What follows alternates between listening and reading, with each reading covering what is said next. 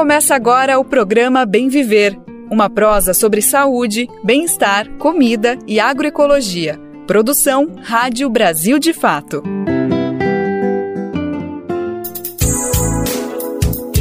E hoje é segunda-feira, dia 6 de março de 2023, mais uma semana começando. A gente está aqui no ar com mais uma edição do nosso programa Bem Viver. Eu sou a Nara Lacerda, tô junto com toda a equipe do Bem Viver aqui, esperando que você fique conosco pela próxima uma hora para a gente colocar a nossa prosa em dia. Tem muita coisa acontecendo para a gente conversar aqui no programa, muitos assuntos importantes para o nosso debate: reforma agrária, meio ambiente, saúde, alimentação saudável. Parece que é tudo coisa distinta, né? Mas está tudo caminhando junto e faz parte da nossa busca pelo bem viver, por uma sociedade mais justa e sustentável para todo mundo. Vamos nessa então? Nosso programa tá só começando. Jornada de luta das mulheres começa nesta segunda-feira. Salário e combate à violência e ao conservadorismo estão entre as pautas que serão levadas às ruas neste ano. Combate ao trabalho escravo. Dirigente do MST defende que áreas que foram flagradas com atuação de mão de obra análoga à escravidão sejam destinadas para a reforma agrária. Essa é a entrevista de hoje do nosso programa com João Paulo Rodrigues, da Coordenação Nacional do Movimento dos Trabalhadores Rurais Sem Terra. O custo do garimpo ilegal, expulsão de garimpeiros de terras indígenas, custará 70 milhões de reais, conforme estimativa da Fundação dos Povos Indígenas. E no final do programa tem mosaico cultural, com uma homenagem a Gabriel Garcia Marques, que completaria 96 anos nesta segunda-feira. Você vai conferir uma reportagem sobre a obra-prima do escritor colombiano, o livro 100 Anos de Solidão. Brasil de Fato 20 anos. Apoie e lute.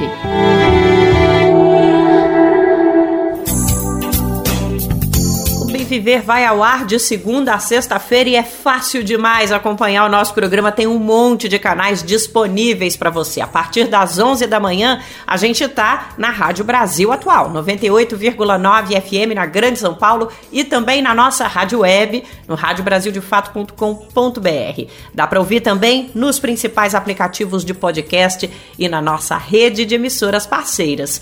O Brasil de Fato tem mais de 100 rádios parceiras espalhadas Brasil afora levando os nossos conteúdos de norte a sul e o bem viver tá entre esses conteúdos. Para fazer parte dessa rede, é só procurar as informações lá no radiobrasildefato.com.br. Clique em como ser uma rádio parceira.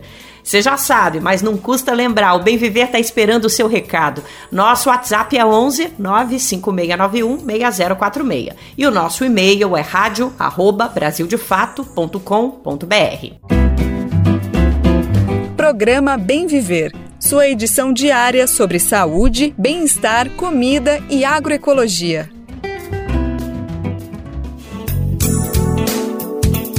Esta semana marca o Dia Internacional de Luta das Mulheres, celebrado na quarta-feira, dia 8 de março.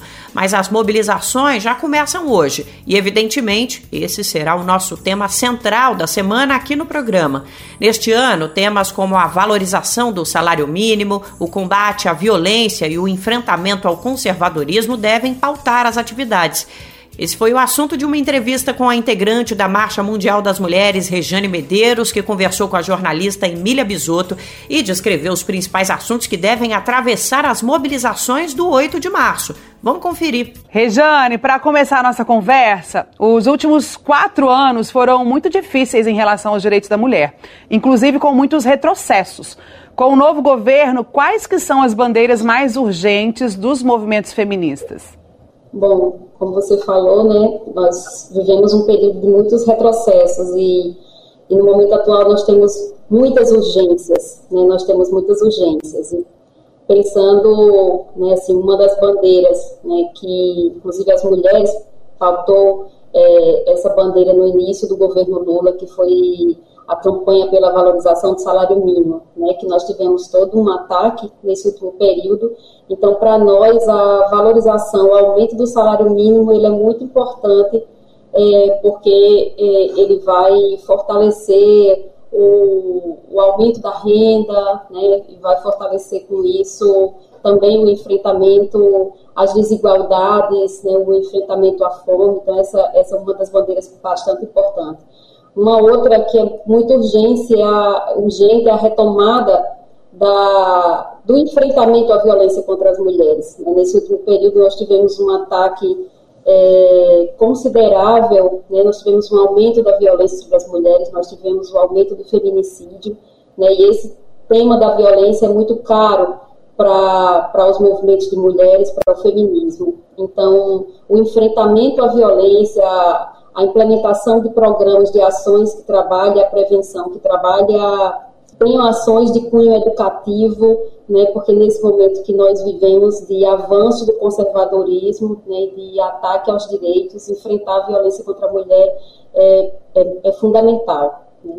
E uma outra ação que também é muito importante, que que ela é, foi, uma, uma, foi bastante evidenciada no período da pandemia, que foi o aumento do trabalho doméstico pelas mulheres. Né? Então, nós já temos essa bandeira há bastante tempo, e ela foi bastante evidenciada no período da pandemia, que as mulheres tiveram um aumento ainda maior de sobrecarga de trabalho, com cuidado com as pessoas, com o trabalho é, da reprodução. Rejane, por falar em avanço do conservadorismo, a Marcha das Mulheres está sempre muito ativa na defesa da democracia. Qual é o impacto das rupturas democráticas sobre a vida das mulheres? Bom, é, nós é, resgatando, você perguntando, eu fico resgatando aí o que, que foi é, a, a, a, luta, né, o protagonismo das mulheres dentro desse processo de, de ataque, né, de ataque aos direitos, de ataque à democracia. É, e a gente costuma dizer que as mulheres elas tiveram um protagonismo muito grande nas lutas, nas ruas, né, tiveram um papel fundamental na mudança desse governo né, e, e fortalecer a, a, a democracia é, ela é muito importante, né, porque a partir da democracia você garante é, a participação efetiva das pessoas, você garante que, o, que, a, que as pessoas sejam ouvidas, né? E nós, mulheres, queremos ser ouvidas, queremos garantir, né? Que as mulheres, que a população paute suas demandas, isso é muito importante. Né? E, nós, inclusive, nesse 8 de março, estamos reforçando que nós nos mantemos vigilantes é, e o debate da democracia ele está na pauta nesse 8 de março, porque nós vivemos aí um momento, como eu já falei, de avanço do conservadorismo, né, e essas forças conservadoras elas estão organizadas, né, e, e tem que ter, tem, nós temos que nos manter nas ruas, né, e o governo tem que realizar ações que fortaleçam é, um, um país um governo democrático. 8 de março mobiliza mulheres da cidade e também do campo. Começa hoje a Jornada Nacional de Luta das Mulheres Sem Terra. O lema é: O agronegócio lucra com a fome e a violência por terra e democracia, mulheres em resistência. As camponesas vão promover diversas atividades ao longo da semana. Formações, atos de denúncias de violações de direitos, ações de solidariedade e também a apresentação de demandas das mulheres do campo aos governos estaduais e federais. Tudo isso faz parte das mobilizações. A dirigente nacional do setor de gênero do MST, Lucinéia Freitas, destaca que as pautas das camponesas estão diretamente ligadas à questão da terra e do território. Assim, podemos pensar a demanda das mulheres no campo hoje, talvez, em dois grandes blocos, né?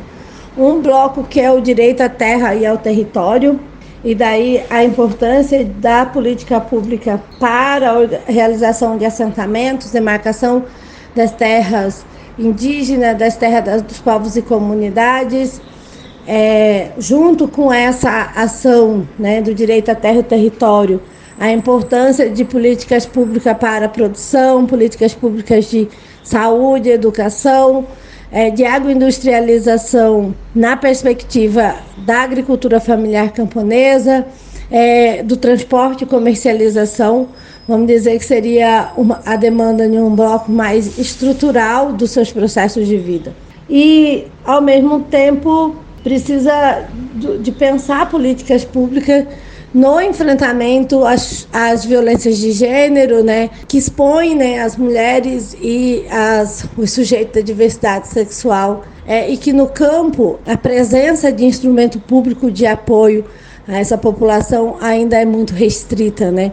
Porque esses instrumentos estão muito nas grandes cidades. Outro foco das mobilizações, segundo a dirigente, é a denúncia da fome e da violência no campo. E o papel do agronegócio nesse processo de perpetuação da fome e da violência. E ele traz uma perspectiva de diálogo com a sociedade, então, na construção de ações de diálogo com a sociedade, é para fazer essas denúncias, mas também para anunciar e defender a pauta da reforma agrária e da agroecologia como essencial no processo de enfrentamento da fome e da violência. Aqui no Bem Viver, a gente vai acompanhar essas atividades durante a semana e trazer os relatos dessas potentes mobilizações que integram as jornadas de lutas, que serão realizadas em todo o país. A luta das mulheres neste mês de março, em todos os outros dias do ano, é sobretudo por sobrevivência pelo direito de ir e vir sem sofrer violências. Quando falamos sobre esse assunto, é essencial fazer um recorte de classe e gênero, porque apesar de todas as mulheres estarem vulneráveis às diversas formas de violência, inúmeras pesquisas comprovam que as negras e periféricas estão ainda mais expostas. Uma dessas formas de violência sexual, que não atinge só mulheres. Um levantamento do IPEA, o Instituto de Pesquisas Econômicas, mostra que a cada minuto duas pessoas são estupradas no Brasil e a maior parte das vítimas é formada por meninas e meninos menores de 18 anos. Quem vai trazer mais informações é a repórter Tâmara Freire, da Rádio Nacional. A cada minuto, pelo menos duas pessoas são estupradas no Brasil, de acordo com estimativa do IPEA, o Instituto de Pesquisa Econômica Aplicada. Os pesquisadores cruzaram bases de dados de segurança pública e saúde de 2019 e calcularam que 822 mil violências deste tipo ocorram no país anualmente número que pode chegar a 2 milhões e 200 mil. O estudo mostra ainda que a maior parte das vítimas é menor de idade, com um pico de ocorrências envolvendo adolescentes de 13 a 15 anos. No entanto, apenas uma pequena parcela é denunciada. De acordo com os dados disponíveis, a polícia registra algo entre 8,5% e 11,4% dos casos. Já as notificações ao sistema de saúde ficam apenas entre 4,2% e 5,6%, como explica o pesquisador do IPEA, Daniel Cerqueira, um dos autores do estudo. É uma barbárie que passa embaixo da linha d'água e que o próprio Estado brasileiro não conhece, e sem conhecer adequadamente, como que nós vamos propor políticas públicas efetivas para mitigar essa barbárie, para mitigar esse problema, que tem sequelas enormes que vão desde depressão, problemas emocionais severos até risco de suicídio. O sistema de informação de agravos de notificação, por exemplo, só registrou cerca de 34.400 casos de estupro em 2019. O SINAM reúne todas as ocorrências de notificação obrigatória, como os casos suspeitos de estupro atendidos por profissionais de saúde. Já o Fórum Nacional de Segurança Pública contou quase 70 mil vítimas de estupro ou estupro de vulnerável no mesmo ano, com base nos registros policiais. Ambos os números ficaram muito abaixo do total estimado. A advogada Marina Ganzaroli, fundadora da organização Me Too Brasil, que dá apoio a vítimas de violência sexual, diz que a subnotificação é o maior entrave para o combate a esses crimes. Ela complementa que um estudo americano já mapeou as principais razões que inibem as vítimas a denunciar, todas relacionadas com o machismo da sociedade, já que a grande maioria das vítimas é do gênero feminino. Ela se sente responsável pelo que é, aconteceu. Ah, e se eu tivesse feito isso? Será que eu dei a entender? Eu saí com ele, eu fui até um motel, né? Como é que eu vou explicar? O menosprezo né, em relação a esse tipo de crime, a falta de compreensão sobre a função traumática do cérebro, complexidade da agressão ou da conduta sexual inadequada, né? sentimento de impotência, a ideia de que você não vai conseguir provar, de que a polícia não vai levar a sério, de que o cara é super poderoso. E, por último, a falta de confiança no sistema judiciário, de segurança, da saúde, ai, não vão me tratar bem, vão me julgar. Marina também reforça um ponto trazido pela pesquisa do IPEA. Na maioria das vezes, o agressor é alguém conhecido da vítima, especialmente no caso das menores de idade. Considerando isso, os pesquisadores acreditam inclusive que a estimativa é conservadora, já que os casos ocorridos no seio familiar tendem a ficar ainda mais escondidos. Da Rádio Nacional no Rio de Janeiro, Tamara Freire. A Anvisa, Agência Nacional de Vigilância Sanitária, aprovou o registro de uma nova vacina contra a dengue, que pode ser aplicada em quem ainda não teve a doença. O imunizante Kidenga, produzido pela japonesa Takeda Pharma. O Kidenga é indicado para quem tem entre 40 e 60 anos. Ou seja, crianças menores, adolescentes, adultos, idosos, aplicação em duas doses com um intervalo de três meses entre as aplicações. Segundo a Anvisa, a nova vacina é composta por quatro diferentes sorotipos do vírus causador da dengue, o que representa uma eficácia maior contra a doença, de mais de 80% em até 12 meses após a aplicação.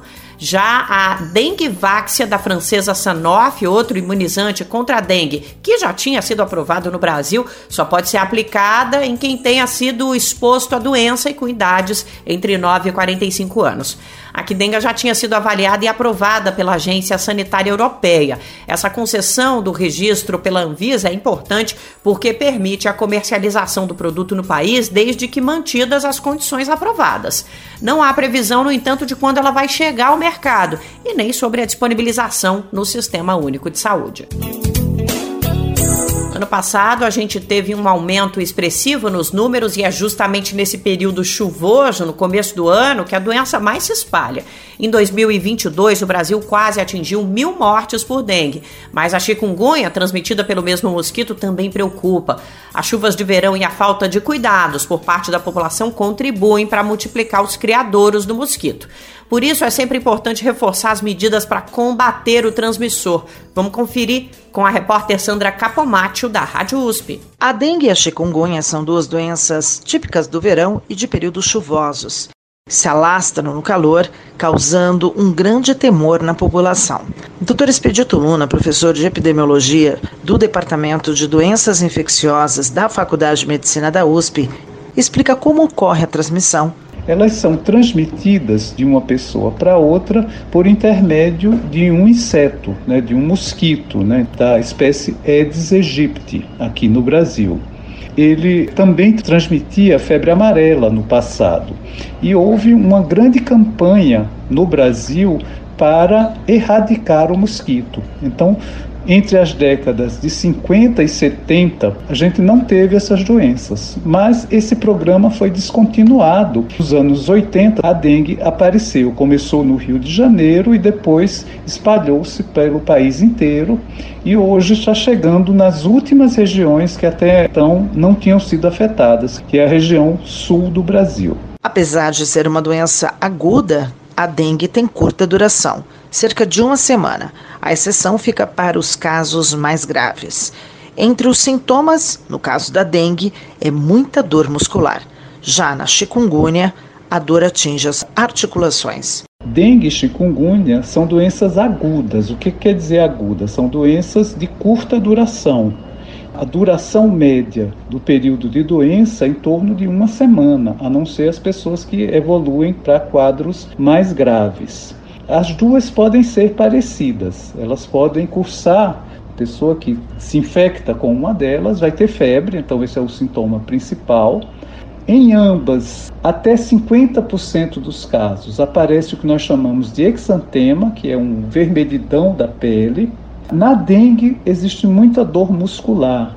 Já na chikungunya, o que caracteriza mais são as dores nas articulações, a formação de artrite. Então vai dar, as articulações vão ficar inchadas e muito dolorosas. A dengue costuma ter casos mais graves da doença e, se não tratada, pode levar ao óbito. de acordo com o epidemiologista Dr. Expedito Luna. A dengue ela pode complicar. Existem casos graves que a pessoa começa a ter um problema mais sério, no qual ocorre extravasamento do líquido que circula nos vasos sanguíneos para os espaços intersticiais e isso pode levar a um quadro mais grave de dengue, que é conhecido como febre hemorrágica da dengue, dengue grave, e que, se não tratado rapidamente, pode levar a pessoa ao óbito. Existem quatro tipos de dengue e, dependendo do sorotipo, corre mais ou menos risco. Normalmente, crianças e idosos são os casos de dengue mais complicados. Além disso, a segunda infecção da doença também é preocupante. No caso da dengue, nós temos quatro vírus diferentes que receberam uma numeração. Então, existe o vírus dengue 1, dengue 2, dengue 3, dengue 4. Isso não quer dizer a sequência de que a pessoa teve dengue. São quatro vírus diferentes que causam a mesma doença. Então, a imunidade que é adquirida pela infecção, ela é sorotipo específica. Então, quem teve dengue 1 fica imune para dengue 1, mas pode ter os outros três.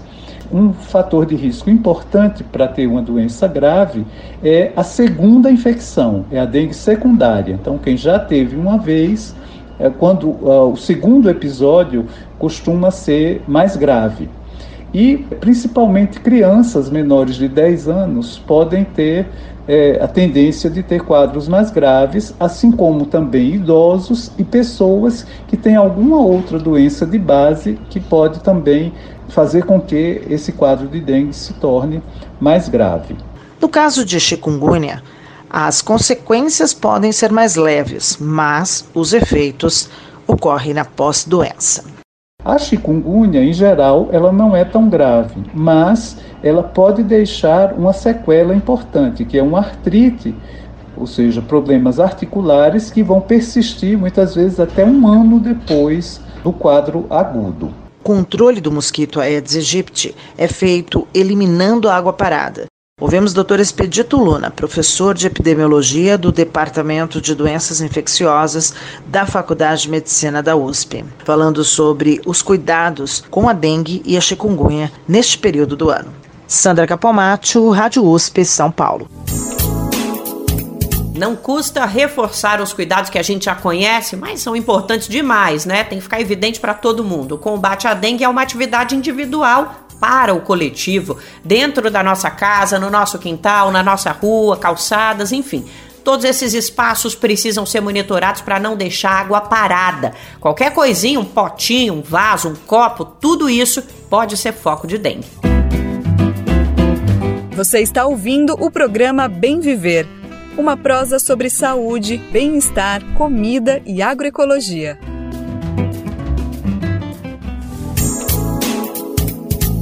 Brasil inteiro está conhecendo agora um pouco dos impactos do garimpo ilegal nas terras indígenas. A crise humanitária enfrentada pelo povo Yanomami é o principal retrato dos danos causados pela atividade clandestina.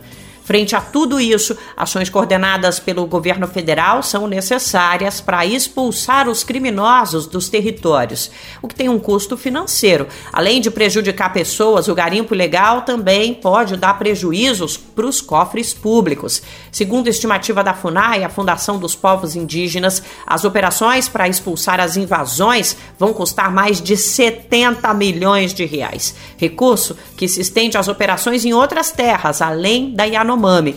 Essa informação foi obtida com exclusividade pelo correspondente do Brasil de Fato no Amazonas, Murilo Pajola. Vamos saber os detalhes na locução de Douglas Matos. A FUNAI, Fundação Nacional dos Povos Indígenas, calcula que será preciso gastar 72 milhões de reais para expulsar todos os garimpeiros de sete terras indígenas mais afetadas pela atividade ilegal: Yanomami, em Roraima, Caripuna, e Uru Euauau, em Rondônia, Araribóia, no Maranhão, Caiapó, Munduruku e Trincheira Bacajá, no Pará.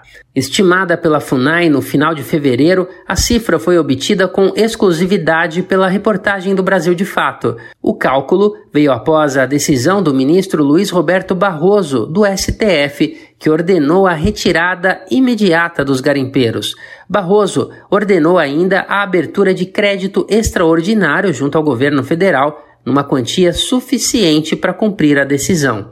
O governo Lula prometeu acabar com o garimpo em terras indígenas e começou a expulsar os invasores da terra indígena Yanomami, que vive uma crise humanitária provocada pela atividade irregular. Especialistas e lideranças indígenas ouvidos pelo Brasil de fato são unânimes ao afirmar que a medida deve ser estendida a outros territórios que já começam a sofrer com o aumento da fome, violência sexual contra mulheres, contaminação dos rios e mortes por doenças tratáveis. A previsão de gastos está detalhada numa planilha encaminhada pela FUNAI ao Ministério da Economia. Os custos mais vultosos envolvem transporte aéreo e terrestre e contratação de funcionários temporários, além de diárias para agentes das forças de segurança e servidores da FUNAI. Os gastos correspondem a uma mega operação que deve durar aproximadamente 12 meses. Essa quantia necessária para expulsar os garimpeiros das sete terras indígenas equivale a apenas 0,001% do orçamento da União para 2023, que é de 5 trilhões e 345 bilhões de reais. Durante a gestão Bolsonaro, a mineração ilegal se tornou a principal causa de mortes por conflitos no campo. Segundo o último relatório da CPT, a Comissão Pastoral da Terra, a atividade motivou 92% dos óbitos por conflitos em 2021. Os 72 milhões de reais necessários para expulsar os garimpeiros correspondem a 11% de todo o orçamento da FUNAI previsto pelo governo passado para este ano. Cerca de 70% da verba custeia os salários dos servidores, o restante é empregado na garantia de direitos sociais de territórios para moradores de mais de 700 terras indígenas que ocupam hoje quase 12% do território brasileiro. Por isso, o ministro Barroso ordenou a abertura do chamado crédito extraordinário, uma forma de liberar dinheiro do orçamento da União em situações imprevisíveis e urgentes.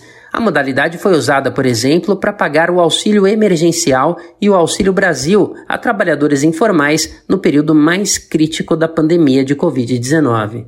Da Rádio Brasil de Fato, com reportagem de Murilo Pajola em Lábrea, no Amazonas. Locução: Douglas Matos. Na semana passada, um assunto que repercutiu bastante foi a ocupação de áreas da empresa Suzano Celulose pelo movimento dos trabalhadores rurais sem terra no extremo sul da Bahia. E um dos questionamentos em torno do tema foi o seguinte: mas o MST não ocupa só as terras improdutivas? O assunto rendeu. Teve editorial em jornal de grande circulação, cobranças de posicionamento ao governo federal e muito mais. Então, aqui no Bem Viver, a gente também precisa dar uma resposta para essa pergunta, e para isso, a gente procurou o MST para perguntar sobre esse caso, que é muito específico. Essa ocupação ocorreu porque a Suzano Celulose não cumpriu, até o momento, um acordo firmado com o um movimento que previa a destinação de terras para assentar 750 famílias. Essa promessa foi feita em 2011, tem mais de 10 anos, e teve do INCRA, o instituto responsável pela reforma agrária no país. Além disso, a ocupação também busca denunciar os impactos do monocultivo do eucalipto para a região. Vamos saber mais com Talita Pires. A ocupação das áreas da Suzano, que se autodenomina como a maior empresa de celulose do mundo, acontece, segundo o movimento, por dois motivos. O primeiro é pressionar para que se cumpra um acordo firmado em 2011 entre a Suzano e o MST, com a participação do INCRA, o Instituto Nacional de Colonização e Reforma Agrária. Ela lembra que a empresa se comprometeu a ceder áreas para assentar 750 famílias, mas isso não ocorreu até hoje. O Movimento Sem Terra, ele fez e é essa ocupação devido a esse passivo. Então, nós continuamos nessa área ocupada, continuamos dizendo que temos disposição de continuar fazendo luta até que a empresa se manifeste e cumpra com o acordo que ela fez anos atrás com essas famílias que estão em acampamentos há 12 anos esperando que áreas fossem cedidas para desapropriação.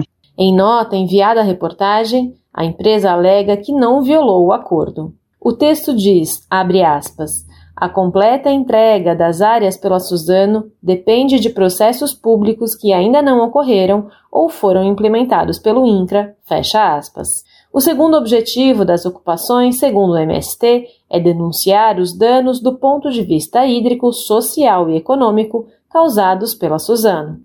Eliane Oliveira alerta para o fato de que a monocultura de eucalipto é cultivada com uso de agrotóxicos, pulverizadas inclusive de forma aérea. Dentro da denúncia que nós estamos fazendo, que a Suzano ela possui nesse território do extremo sul, é 900 mil hectares de terra plantado. Dizer isso é dizer também que são plantados 500 milhões de mudas todos os dias dentro desse território. A Suzano possui 3 milhões de hectares de eucalipto ao todo. Então, a gente tem dito que não comemos eucalipto. A Suzano informou que reforça seu compromisso por manter um diálogo aberto e transparente, de maneira amigável e equilibrada.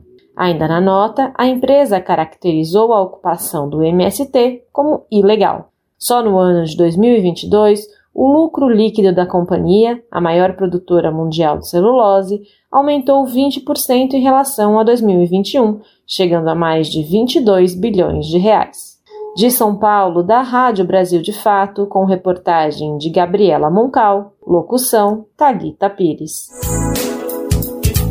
A gente fala aqui no Bem Viver sobre essa questão dos agrotóxicos o tempo todo. Você que sempre escuta o programa já está por dentro desse debate. Durante o governo Bolsonaro, o Brasil teve liberação recorde dessas substâncias e de um jeito indiscriminado. Foram mais de 2 mil registros em quatro anos, sendo que 91 deles são novos produtos, alguns inclusive proibidos em países da União Europeia, por exemplo.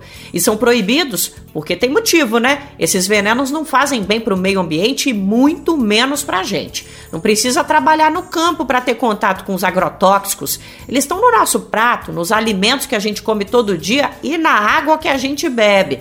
Há uma expectativa de que no governo Lula a política de agrotóxicos passe por uma revisão. O ministro do Desenvolvimento Agrário, Paulo Teixeira, sinalizou que pretende fazer essa discussão com o Ministério da Agricultura. Ele falou sobre o assunto no programa Entrevistas da TVT ты em resposta a uma pergunta enviada pela nossa repórter, Geisa Marques. Vamos ouvir. Eu gostaria de saber, ministro, como que o Ministério do Desenvolvimento Agrário se posiciona nessa discussão acerca dos agrotóxicos. O senhor já sinalizou que pretende fazer a revisão da política de agrotóxicos vigente atualmente. Como que vai ser esse processo? Quais são os pontos mais críticos que o senhor destacaria? E por fim, já tem algum diálogo sendo feito nesse sentido com as outras pastas envolvidas, em especial com o Ministério da Agricultura? Geisa, nós, é, o nosso posicionamento é para abrir esse debate na sociedade e não votar esse projeto no Senado. Por que, que nós precisamos abrir esse debate? Nós precisamos é, olhar o estado da arte para ver como que o Brasil possa ter nesta área agrícola é, insumos que não sejam uh, utilizados fora do Brasil. Isso é, o Brasil é, tentar chegar num patamar de uso de insumos como em outros países que já estudaram muito mais a repercussão à saúde desses insumos. Então, nós queremos abrir esse debate. Eu já dialoguei em relação a esse tema com o ministro Carlos Fávaro e pretendemos fazer um debate em conjunto. Por isso que eu não acho oportuna a aprovação desse PL no Senado, tendo em vista que nós vamos fazer uma revisão para que o Brasil chegue num patamar adequado né, e que tenha grande aprovação social. Você mesmo disse que esse projeto no Senado não tem aprovação social. E por essa razão que nós não queremos que ele é, prospere, mas sim é que nós tenhamos um maior acordo e um maior consenso para dizer que tipo de insumos que devam ser usados na agricultura e que façam menos mal à saúde ou que não façam mal à saúde dos brasileiros. E, junto disso, fazer um grande programa de estímulo aos bioinsumos, que estão ganhando uma parte da agricultura no Brasil. Tem muitos agricultores já ah, entrando nessa fase dos bioinsumos. Né? Em outras palavras, nós precisamos trabalhar uma ideia de agricultura regenerativa, né? de agroecologia, né? Uma agricultura que consegue recuperar as, as fontes é, de água, de produção de água, a uma agricultura que consiga é, ter as matas ciliares recuperadas, uma agricultura que consiga recuperar esses, essas áreas de pastagens é, que, que, que estão subutilizadas ou não utilizadas no Brasil. Enfim, nós podemos ter uma agricultura com maior né, ênfase na, no, numa agricultura regenerativa, na agroecologia e na produção de bioinsumos. Regulação dos agrotóxicos, reforma agrária, incentivo à agricultura familiar, apenas alguns dos temas que devem estar na pauta do ministério comandado por Paulo Teixeira nesses próximos anos. E os movimentos populares já deram uma sinalização de que vão cobrar o governo para que demandas sejam atendidas. Uma amostra disso foi a recente pressão do MST para nomeação da nova diretoria do INCRA. Os nomes que estão à frente do instituto responsável pelas políticas de reforma agrária foram divulgados na semana passada, depois de uma cobrança direta de João Paulo Rodrigues, da coordenação nacional do movimento. Esse é um dos assuntos da conversa do dirigente do MST com o Brasil de Fato. Na entrevista, ele também defende que áreas flagradas com mão de obra análoga à escravidão sejam destinadas para a reforma agrária Vamos conferir essa prosa agora com o jornalista Glauco Faria. Olá, João Paulo. A respeito das nomeações no INCRA, o governo confirmou o nome de César Aldrigue e também realizou as nomeações da Diretoria de Desenvolvimento, de Gestão Estratégica e Governança Fundiária do órgão. Como você viu essas nomeações? Olha, primeiro dizer que fica muito feliz do governo ter nomeado um pós-governo eh, Bolsonaro um novo INCRA. Todas essas pessoas indicadas para a diretoria são pessoas sérias, que tem compromisso com a reforma agrária e, acima de tudo, que tem compromisso e domina tecnicamente as funções que foram atribuídas. A nossa preocupação maior é porque o orçamento no período do Lula do INCA nós tínhamos aproximadamente 4 bilhões para ser aplicado na reforma agrária, no programa de obtenção e no programa de implementação dos assentamentos. Hoje nós estamos vivendo um período um pouco mais difícil, que tem disponível para a reforma agrária aproximadamente 250 milhões, ou seja, um orçamento muito pequeno. E nesse sentido, é que, primeiro, nós temos que reforçar o ministro da Reforma Agrária, Paulo Teixeira, e o presidente Lula e a Casa Civil, que de imediato possa reorganizar um novo orçamento para a reforma agrária. Segundo, nós queremos reivindicar dessa nova direção do INCRA, que está assumindo, que primeiro possa resolver os problemas de infraestrutura dos assentamentos antigos que não foram consolidados, Minha Casa Minha Vida, crédito, mesmo a parte de organização dos assentamentos antigos. E segunda missão é o assentamento das famílias novas, na sua grande maioria acampadas há mais de cinco anos, já em cima das áreas e que precisa ser consolidado os programas de assentamento, de obtenção de terra e consolidação. Essa fase ela é importantíssima. Feito isso, eu acho que nós conseguimos pensar um novo modelo de reforma agrária no pós-bolsonarismo. Agora, você tinha falado também em entrevista ao Brasil de Fato mesmo sobre a questão das superintendências, né? que elas, na verdade, acabam afetando porque é quem está ali na ponta. É, você acredita também que essas superintendências nos estados elas vão ser nomeadas rapidamente? Não, esse é o prejuízo maior, porque o, à medida que o governo não foi constituindo é, protocolos e novas ordens política para os estados, nós tivemos a manutenção dos indicados ainda pelo Bolsonaro. Nós estamos praticamente com 50 dias de governo Lula e maioria das superintendências ainda são superintendentes bolsonaristas, que além de não ter compromisso com a reforma agrária, é uma tentativa de boicotar toda e qualquer iniciativa da relação com o movimento popular. Frente a isso, nós estamos pedindo que o governo de pronto indica os novos superintendentes. As indicações é uma combinação dos partidos, dos movimentos e dos parlamentares. Por hora, tem mais ou menos 16 estados consensuados, com os nomes prontos, já enviado à Casa Civil para ser nomeados. É, e existe pelo menos mais 10 estados ainda que precisa ser consolidado, que aí nós chegaria mais ou menos aos 26 superintendências. Essa é a fase que nós estamos agora. Feito essa, primeira, essa etapa, os superintendentes também têm que montar suas equipes, tanto a divisão de obtenção de terra, a divisão técnica de desenvolvimento, e mesmo em determinados momentos a procuradoria tem que ajustar e assim por diante. Nosso medo é que nós não podemos chegar no abril ainda sem ter o INCRA funcionando a todo vapor. Por isso, da nossa pressa e queremos que adiante esse processo quanto antes. Então, esse seria mais ou menos um prazo que você imagina que seria o razoável é, a nomeação dessas superintendências até abril? No mínimo, até abril já tem que estar funcionando. Pelo contrário, eu acho que o mês de março nós teríamos que ter todas elas prontas, funcionando, já em fase de reorganização da casa e organizando o planejamento. Eu acho que abril e mesmo o mês de março com a mobilização das mulheres, é um período de muita mobilização. O governo tem que colocar metas. Quantas famílias vai assentar no ano de 2023? Quanto de crédito de implantação será liberado? Quantas casas vão ser atendidas eh, por Minha Casa Minha Vida no campo? Tem situações de energia elétrica e que é mais grave. Nós temos um monte de família, importante que quem está nos acompanhando possa saber, que já estão na terra há mais de 5, 7, 8, 10 anos e que falta documentação do INPE. Toda mentira que o Bolsonaro falou são sobre os assentamentos antigos, que já tem mais de 10 anos, que ele deu um título para as famílias de concessão de uso e que tem a sua importância, mas não é terra nova e nem família nova.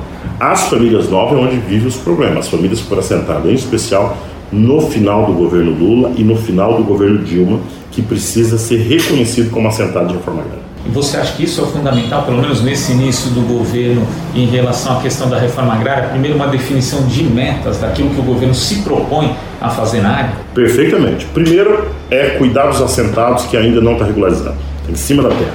É o mais rápido. Por quê? Porque essas famílias precisam do crédito para produzir.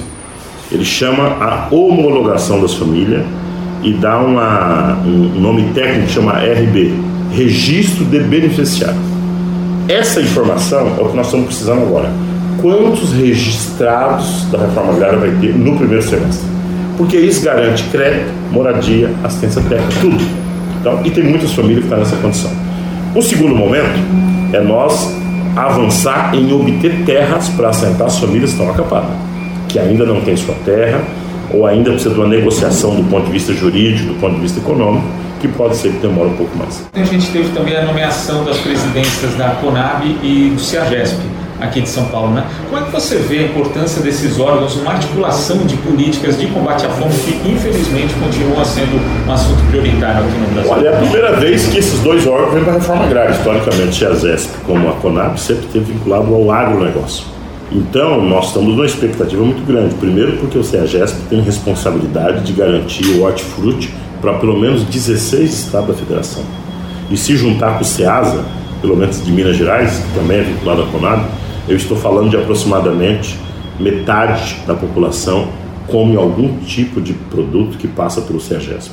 O nosso grande gargalo é desprivatizar o CEAGESP e transformar ele cada dia que passa mais estatal, para ele dominar toda a cadeia produtiva do hortifruti, diminuir o tamanho do lucro do atravessador, melhorar a relação dos produtores familiares com o CEAGESP e dos consumidores feirantes também com o CEAGESP. Essa é a primeira política pública que precisa ser feita. O segundo é a Conab. A Conab tem três grandes responsabilidades do ponto de vista da agricultura. Primeiro é a organização do estoque de produção, através de grandes silos e assim por diante. Hoje o Brasil não tem nada, ou praticamente nenhum tipo de produto que está estocado. Isso é um problema. Se tiver uma seca, chuva, problema climático, você tem que ter uma política de armazenamento de alimento para garantir períodos difíceis. Então, essa é a primeira missão. Segunda missão é o acompanhamento do preço justo, que é o preço de mercado. A Conab ajuda a garantir o preço mínimo para a produção. Ela é uma organizadora do preço do alimento no Brasil, em todas as suas escalas. E isso é importante, porque nós não podemos deixar que as famílias peguem crédito para produzir numa expectativa de um valor mínimo e chega no período da safra, esse valor caiu muito.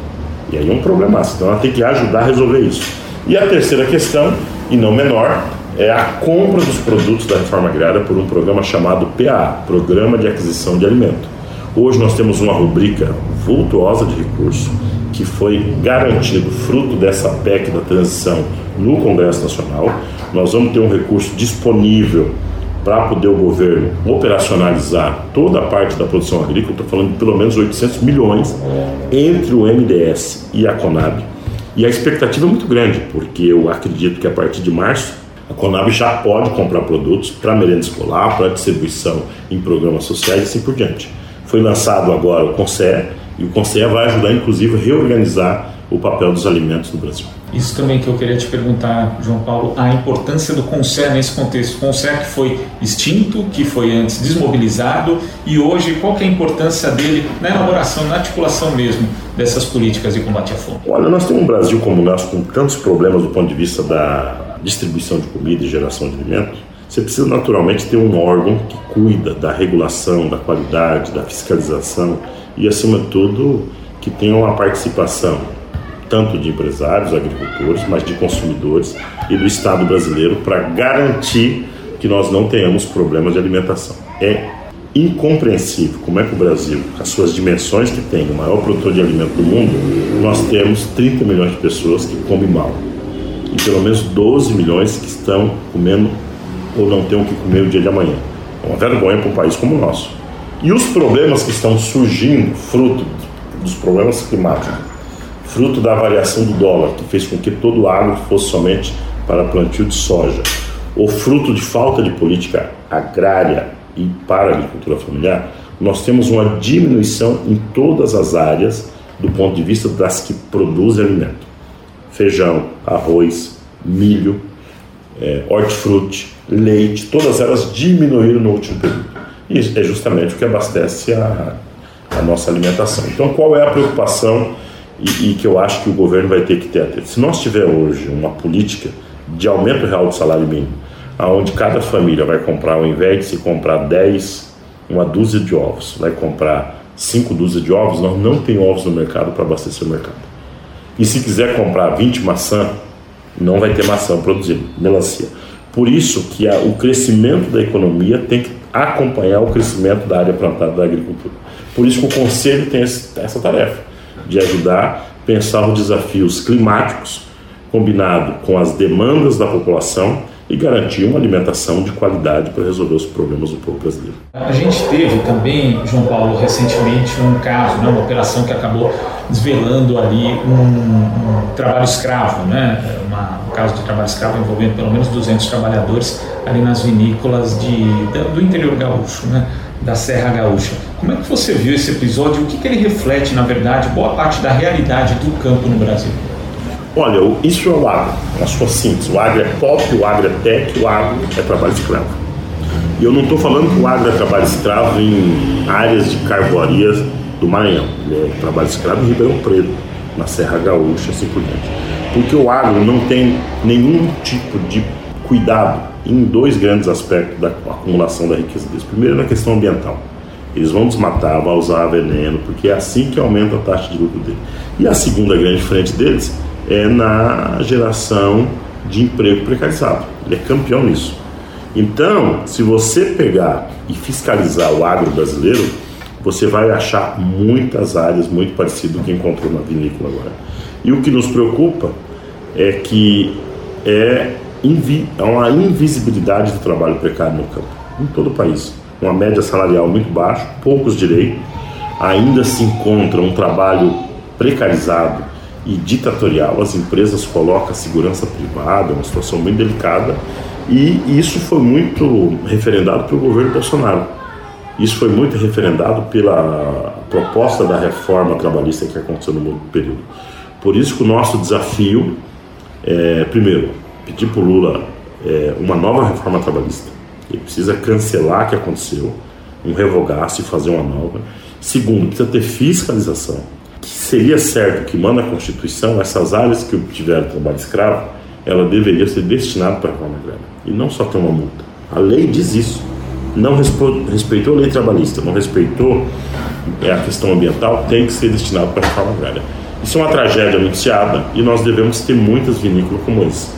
Tomara que a população, em especial a justiça, junto com os consumidores, possa dar o devido reparo e a devida justiça a essas dezenas de trabalhadores que viveram nessa situação de extrema precariedade. Uma tragédia. E como é que você viu, inclusive, uma nota de uma entidade ali patronal do, ali do interior gaúcho também tentando naturalizar a situação, inclusive associando essa situação de trabalho escravo a, a, a assistencialismo, como eles chamam ali, né? querendo criminalizar políticas sociais. Como é que você vê esse tipo de manifestação de uma entidade classista? É parte da estratégia deles, da narrativa deles, de tentar achar uma forma de justificar o que eles fizeram. Todos nós sabemos que nós temos 12 milhões de pessoas desempregadas.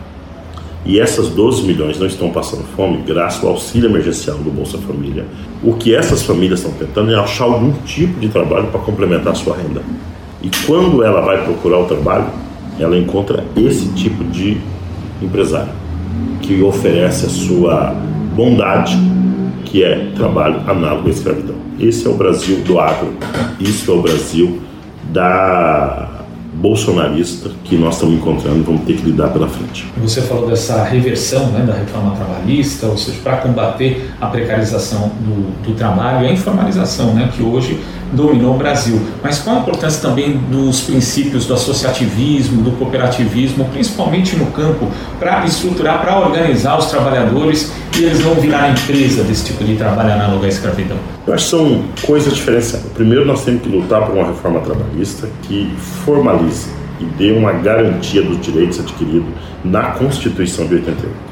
Direito a férias, 13 terceiro, descanso remunerado, saúde, assim por diante. Nós temos que ter isso e ter um salário correspondente ao trabalho.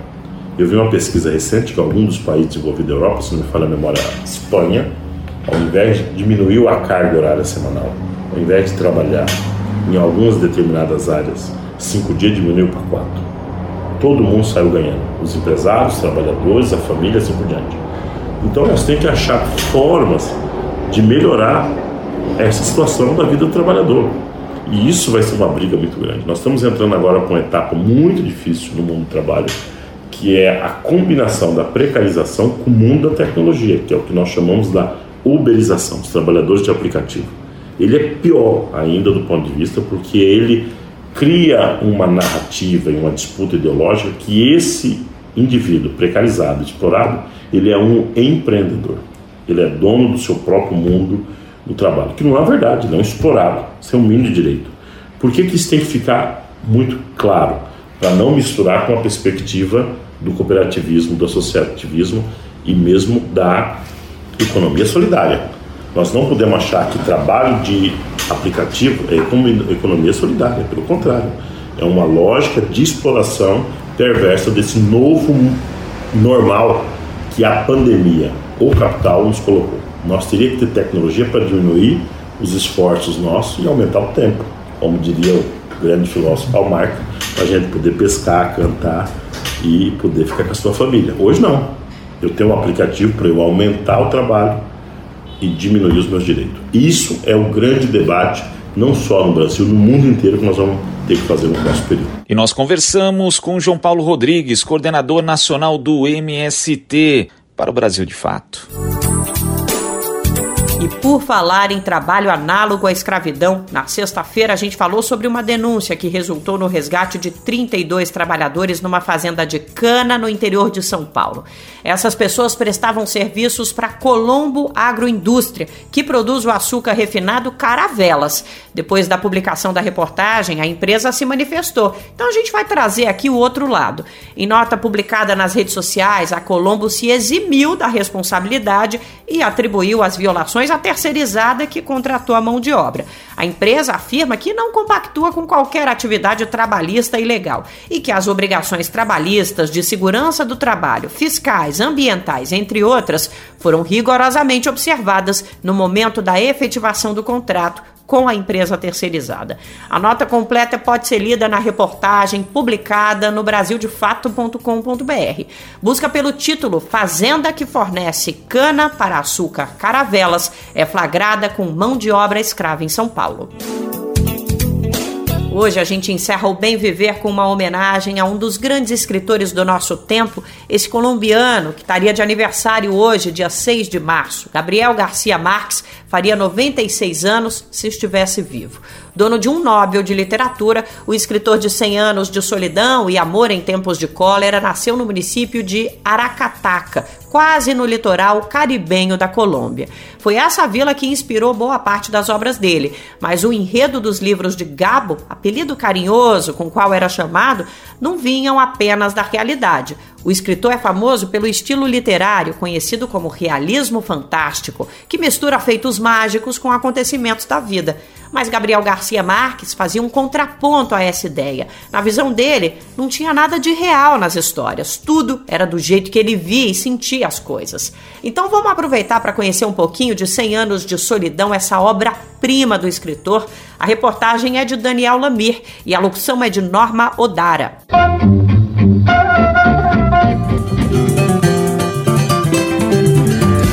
Mosaico Cultural, uma produção Rádio Agência Brasil de Fato.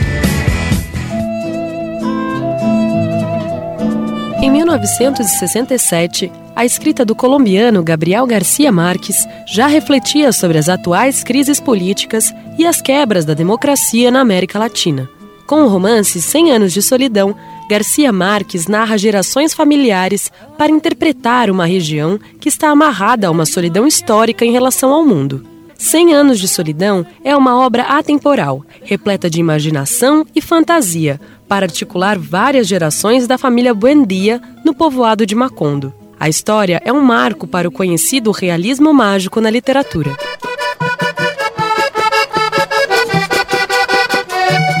Juani Nunes é mestranda em História pela Universidade Federal de Pernambuco. Ela tem 26 anos e o primeiro contato com a mais conhecida obra de Garcia Marques, ou o Gabo, como era apelidado, aconteceu há 10 anos. Era uma tarde de estudos dirigidos na escola, e lá na biblioteca, Juani encontrou um livro de capa azul, com letras garrafais e um desenho de caribé. E eu fui tentando ler para me encontrar naquela história, me encontrar naqueles personagens e como Macondo poderia ser caracterizado como qualquer cidade, inclusive daqui, né? Macondo também é Recife. E 50 anos depois, falar sobre depois da primeira edição desse livro, é se reportar um pouco ao caos político que a gente vive e a gente pode pegar algumas páginas do próprio livro que ele vai falando a questão da ideologia dos democratas e dos conservadores. A poesia presente em 100 anos de solidão é capaz de criar diversas teias e conexões que misturam realidade e fantasia entre a obra literária ou a vida palpável de cada leitor.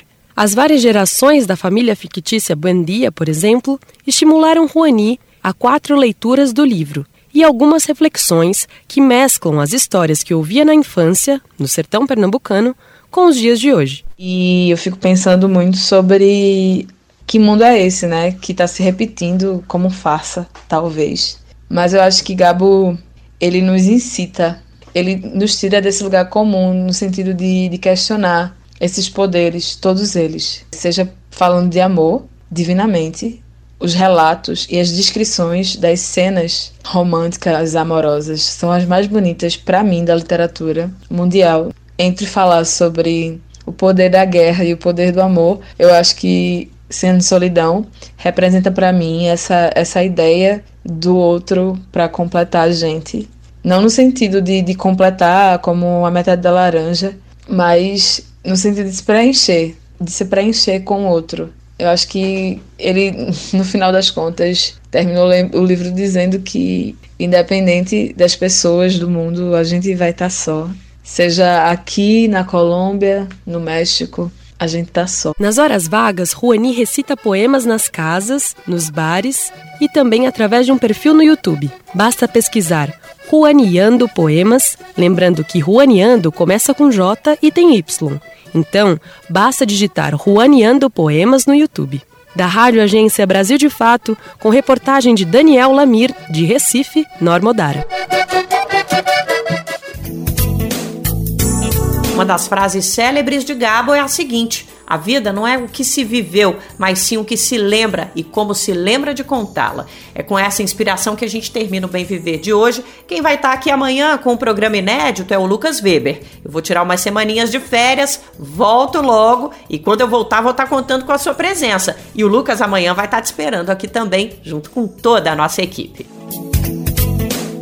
O Bem Viver vai ao ar de segunda a sexta-feira, a partir das 11 da manhã, na Rádio Brasil Atual, 98,9 FM, na Grande São Paulo, e no radiobrasildefato.com.br.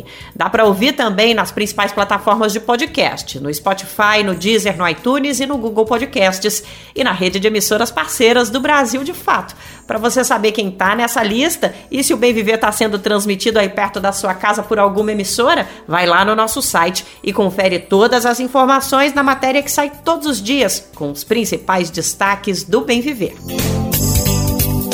Este programa teve apresentação de Nara Lacerda e roteiro de Geisa Marques, edição e produção de Lucas Weber e Douglas Matos, trabalhos técnicos de André Paroche, Adilson Oliveira e Lua Gattinone, coordenação de Camila Salmásio, direção executiva Nina Fidelis e apoio da equipe de jornalismo do Brasil de Fato. É isso, o Bem Viver volta amanhã e vai estar aqui te esperando para essa prosa. Sua presença é essencial, então não vai faltar, hein? Você ouviu o programa Bem Viver, uma prosa sobre saúde, bem-estar, comida e agroecologia. Produção Rádio Brasil de Fato.